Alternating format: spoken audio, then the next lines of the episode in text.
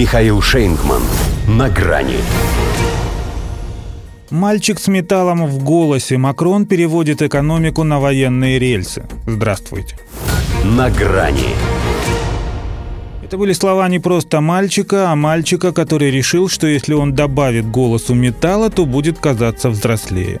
Едва не проиграв первый тур парламентских выборов, Эммануэль Макрон объявил о вступлении Франции в военную экономику. Сославшись на нынешние геополитические обстоятельства, он поручил Минобороны пересмотреть закон о военных расходах и военном программировании до 2025 года. Нам необходимо укрепить европейскую оборонную промышленность и промышленно-технологическую базу, сказал он за всю Одессу. Хотя в самой Одессе сказали бы, что европейская оборонная промышленность – это как минимум две большие разницы. А вообще у них там в ЕС между собой и вовсе, похоже, гонка вооружений намечается. Если даже тихоня Олаф Шольц, и тот решил вернуть Бундесверу статус главной армии Европы. Он, конечно, Макрону первый приятель, но не стране-победительнице во Второй мировой уступать немцам. Маршал Питен, правда, которому нынешний хозяин Елисейского дворца воздает почести, не считал это зазорным. Однако Эммануэль ведь глядит в Наполеоны. А сейчас, вероятно, еще и жалеет о тех его временах, когда с внутренней оппозицией можно было не церемониться. А то уж больно разошелся этот Жан-Люк Меланшон со своим левым блоком. Это он едва ли не лишил макроновское движение вместе лидерства по итогам первого тура. Разница всего в одну десятую процента. Эдак президент может и не досчитаться мандатов, необходимых для проведения нужных ему законов. В том числе а может и прежде всего закона о повышении пенсионного возраста с 62 до 65 лет.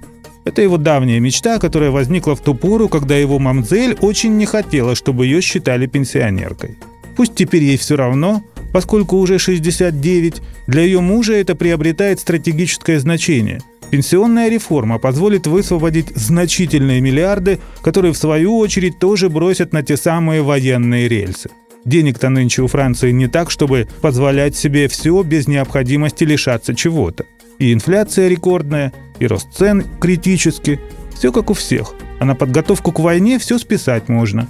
И это совсем не значит, что Макрон действительно к ней готовится. Его послушать он даже хочет ее остановить. Весьма своеобразно, впрочем, подбрасывая укронацистам тяжелое вооружение.